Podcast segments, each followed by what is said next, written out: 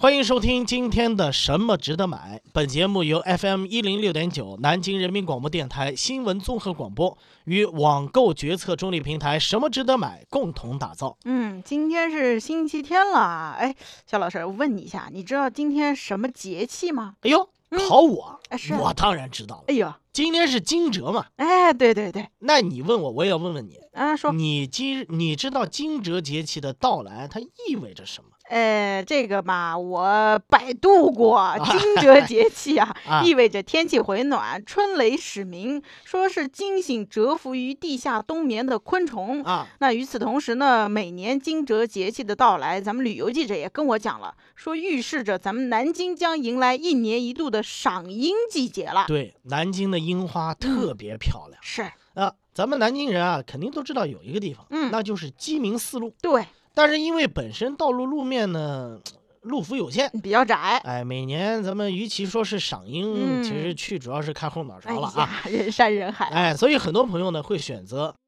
樱花最著名的一个地方，嗯那就是日本。哎，对，那日本呢，算得上是知名度最高的一个赏樱圣地了。而日本的气象厅呢，他们也挺专业，啊每年都会专门发布一个日本全国境里面赏樱的时间表。啊，今年日本气象厅是在一月二十四号的时候就发布了二零一七年日本全境各地樱花开放的时间表啊，我们来一块儿了解一下啊。嗯，除了冲绳地区的早樱在一月十四号就已经正式开花以外，关东以西的地区预都是预计在三月的中下旬开花。嗯，而由于受到暖冬影响呢，四国九州地区的开花时间预计会略晚于往年。哦，关东、关西地区则是和去年没有太多的变化。总体来说，四月上旬日本的赏花效果是最好的。嗯，那这每年日本樱花季呢，都会吸引不少游客去赏樱，特别是咱们国内呢，那个时候正好是清明节假期，嗯三天小长假，也正好呢是日本樱花最盛的时间，所以呢，对于中国游客来说，这清明假期去赏赏樱花是一个不错的选择。那由于每年的樱花季呢，都是日本本国游客和国外游客大量涌入的这个高峰季节，嗯，所以这个时间段，不管是机票还是酒店的价格，都会蹭蹭蹭往上涨啊。而且赏樱地区的酒店资源也会非常非常的紧张，嗯，所以想要去日本赏樱的朋友，我建议您啊提前做准备。对，那说了这么多，咱们就进入正题了。嗯，给大家推荐一下赏樱花的线路以及一些机票方面的优惠。想买点什么，但是不知道买什么，看了半天头昏眼花，不知道该怎么选。纠结综合症和选择困难症又犯了，怎么办？每天下午五点到五点半，听 FM 一零六点九南京新闻广播，告诉你什么值得买。我们首先给大家推荐的是从北京出发的大阪、京都、箱根、东京七天六晚的跟团游。嗯，采用的呢是东航的航班，北京直飞名古屋。这个产品呢有 A、B 两条线可以选择。A 线呢就是传统的阪东连线游览，什么奈良公园呐、嗯大阪城公园呐、浅草寺啊、富士山这些都会去啊。嗯，那 B 线呢，就是在这些景点的基础上做了一些增加调整，加入了一些适合赏樱的景点。比如呢，这个 B 线里就把 A 线里面在京都游览的金阁寺换成了清水寺。嗯，清水寺呢是京都最古老的寺院，它和这个金阁寺、岚山呢都是京都境内最著名的名胜古迹。这个地方呢景物四季迷人，它也是一个非常著名的赏枫叶还有赏樱花的景点了。啊，除了清水寺呢，B 县的行程当中还加入了上野公园。嗯，上野公园是东京最著名的赏樱圣地，园内的樱花树木多达一千二百棵，乖，风过之处落英雨下，十分的壮观。嗯。每年的樱花季节，这里都会举办隆重的樱花季。嗯，上野公园除了白天会有很多游客在这里赏樱花，到了晚上，在夜灯的映照下欣赏夜莺，哦，哎呀，别有一番动人滋味哦。嗯，而且呢，因为这上野公园啊是日本的第一座公园，嗯一九二四年呢，当时是由大正天皇下赐当时的东京市而得到恩赐之名。这上野恩赐公园里面呢，有上野动物园、哦东京国立博物馆、国立西洋美术馆、国立科学博物馆等等一系列的文化设施。它不仅是这个市民休闲的地方呢，也充满着文化气息。所以啊，如果你选择在这个周末的时候去，整个上野公园里面呢，赏樱的游客络绎不绝，而且这人潮涌动啊，会一直持续到晚上。那如果大家觉得上野公园人太多，也不要紧。嗯，B 线的行程中还会带大家去河口湖樱花大道和和平公园。嗯，其中呢，我们要给大家特别说一下河口湖这个地儿。哦，河口湖呢是作为富士山的拍摄点而闻名的。拍摄点啊，对，在这里呢，你可以拍摄到湖水当中富士山的倒影。哎，而到了樱花盛开的时节，可以把樱花作为前景，嗯拍摄到樱花和河口湖、富士山相呼应的美景。嗯，那我们呢也是给大家看到，现在呢在携程网上三月二十七号出发的 B 线赏樱游专线的价格呢是每个人五千七百八十块钱起。那 B 线呢最便宜有一个出发日期是四月十六号，嗯每个人是五千两百六十块钱起。您正在收听的是什么值得买？什么值得买？什么值得买？什么值得买？应用市场搜索“什么值得买 ”APP，答案就在这里。如果说您觉得刚才推荐那条线路跑的地儿太多，嗯太过奔波，哦那么我们再给北京地区的挚友推荐一条北京出发的日本九州四天三晚的跟团游线路。嗯去九州，我们是直接搭乘国航的航班，从北京飞日本福冈。不过呢，中间会在大连或者青岛经停一次。嗯从北京到福冈的整个飞行时间呢，大约是五个半小时左右。嗯，那因为这个日本九州地区呢，它的温泉是非常出名的，所以呢，我们这个行程主打的就是赏樱花加上温泉之旅。行程当中呢，特别安排了别府的地狱温泉。哦，这别府地狱呢，是被日本人票选为西日本第一温泉，其中最受欢迎的就是八大地狱温泉，呃，分别是海地狱、鬼石房主地狱、山地狱、造地狱、鬼山地狱、白池地狱、雪池地狱和龙卷地狱。哎呦，呀，听着有点瘆人了哎啊！是啊、但是您泡下去就不觉得瘆人了，嗯特别舒服啊。对，最有特色的一个就是雪池地狱，嗯，它以赤汤泉闻名，泉水呢泛着血红色，啊，被日本佛教徒认为是来自幽冥地狱中的激流。哎呀，据说用血池当中的红粘土制成的血池软膏，嗯可以治疗脚气，哟，哎，这在日本相当受欢迎啊。嗯其实，嗯，咱们很多人，包括我，哎听到这个“地狱”这个词儿呢，嗯，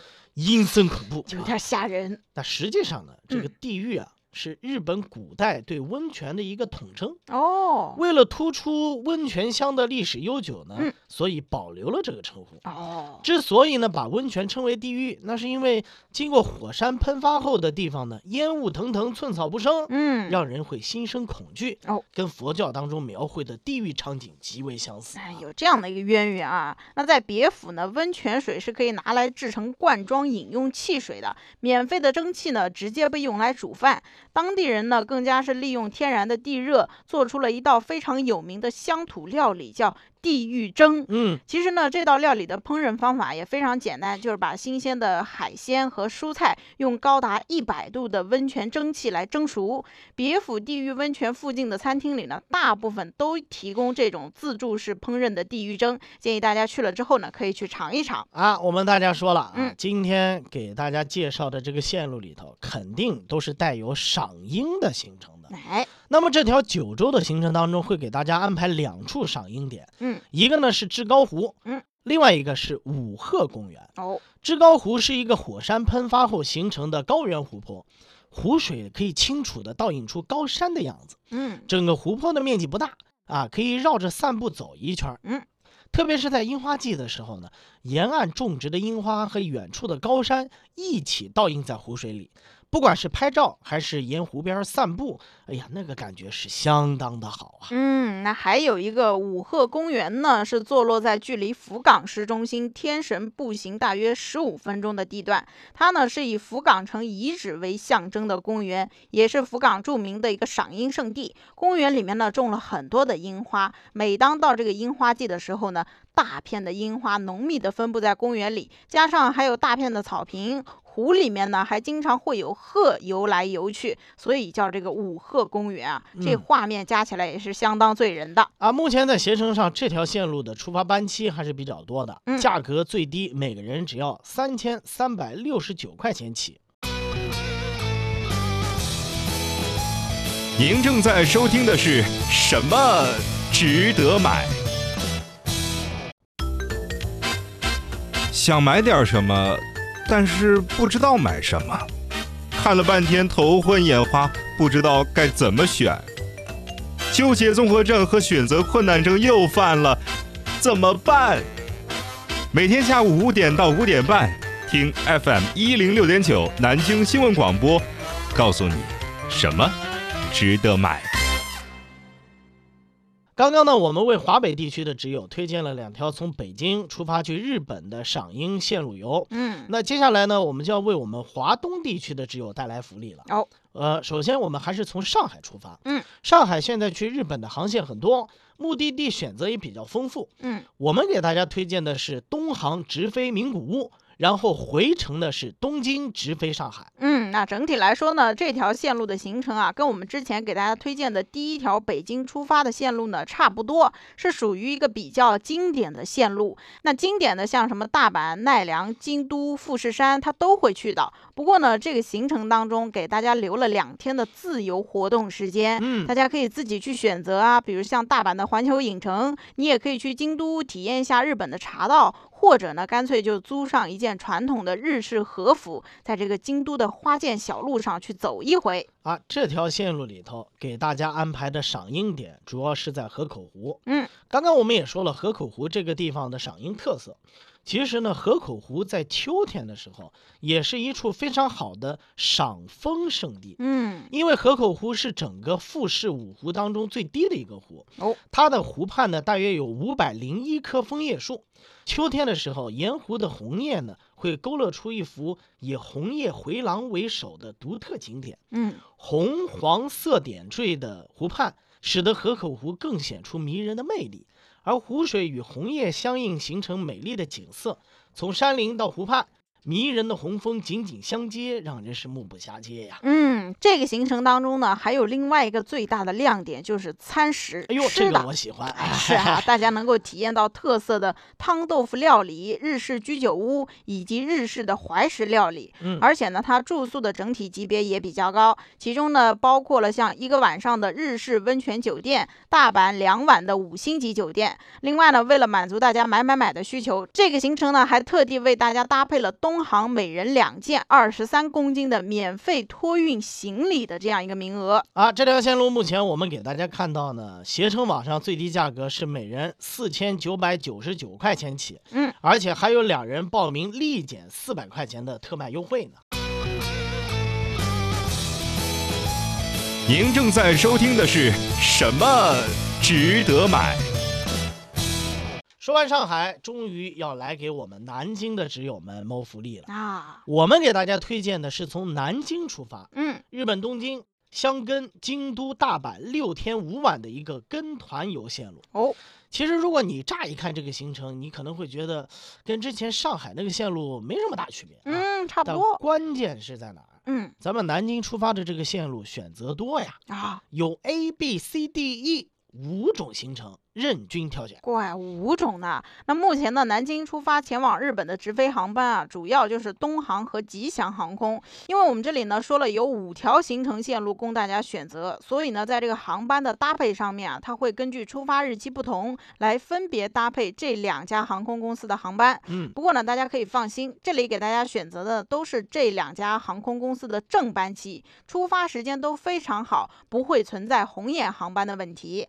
而且呢，这两家。家航空公司呢，也都给大家提供了每人两件二十三公斤的免费托运行李额。呃，虽然五条线路里面各有一些差别，嗯但是赏樱那是必须都有的。对，这个产品中主打的赏樱点呢是东京的目黑川，嗯，目黑川呢是东京的赏樱名所，沿着山手通道流淌的目黑川河畔，嗯种植了大量的樱花树。哦，每逢三四月，盛开的樱花仿佛花的走廊，掩映在河面之上。随着花瓣飘落，水面会变成粉色的樱花溪流。嗯，晚上这里还可以赏夜樱，哦，而且这里距离涩谷啊、代官山都很近，可以顺路去游览一番。嗯，那这条线路呢，我们给大家现在看到携程上的最低价格是每个人六千零七十八块钱起，如果现在预定呢，还可以享受每人立减四百块钱的优惠。刚才介绍的呢都是跟团游的产品，嗯啊现在很多朋友喜欢自由行，对那最后呢，我们就来给大家推荐一个从武汉出发到日本东京的五到七天往返的自由行产品。但是需要提醒的是，这个自由行并不包含酒店的住宿费用，只是纯粹的机票加往返税金，嗯，以及十五公斤的免费托运行李额。所以住宿可能需要您单独去定一下了啊。啊，那虽说这个自由行产品里面呢不包含住宿，但这个价格已经是相当低了。嗯我们给大家也是看了一下多个出发班期的价格，其中最便宜的每个人只要七百九十九块钱起。哦，而且只要是两个人同行的，就立减一千七百块钱，这基本上相当于是买一送一的节奏了啊！不是，这机票怎么能这么便宜啊？嗯我问一下，这是哪家航空公司啊？哎，我们也专门去看了一下，大家不要害怕，它呢是从武汉出发直飞东京，由春秋航空直飞。另外呢，我们也专门看了一下航班的时间，都还是挺不错的。啊，都是白天时段，没有红眼时段。呃，另外，如果你嫌自己订酒店麻烦呢，也可以选择搭配经济型的酒店住宿，或者呢是代办签证或者代订景点门票等一些附加服务。只不过呢，就是这个费用肯定会相应的也会有所增加。什么值得买？什么值得买？什么值得买？应用市场搜索“什么值得买 ”APP，答案就在这里。好，一转眼，今天的节目到这儿又要结束了啊！今天的节目里呢，我们为大家推荐了多条日本的赏樱游的线路以及优惠的机票。嗯，那今天我们给大家推荐的这些赏樱游的线路啊、产品，我们的小编呢已经全部整理好了相关的链接，大家可以发送今天的关键词零三零五到什么值得买的微信公众号，就能够获得相关链接推送，了解到更多的内容了。今天的什么值得买，就是以上这些内容了。我们明天继续聊。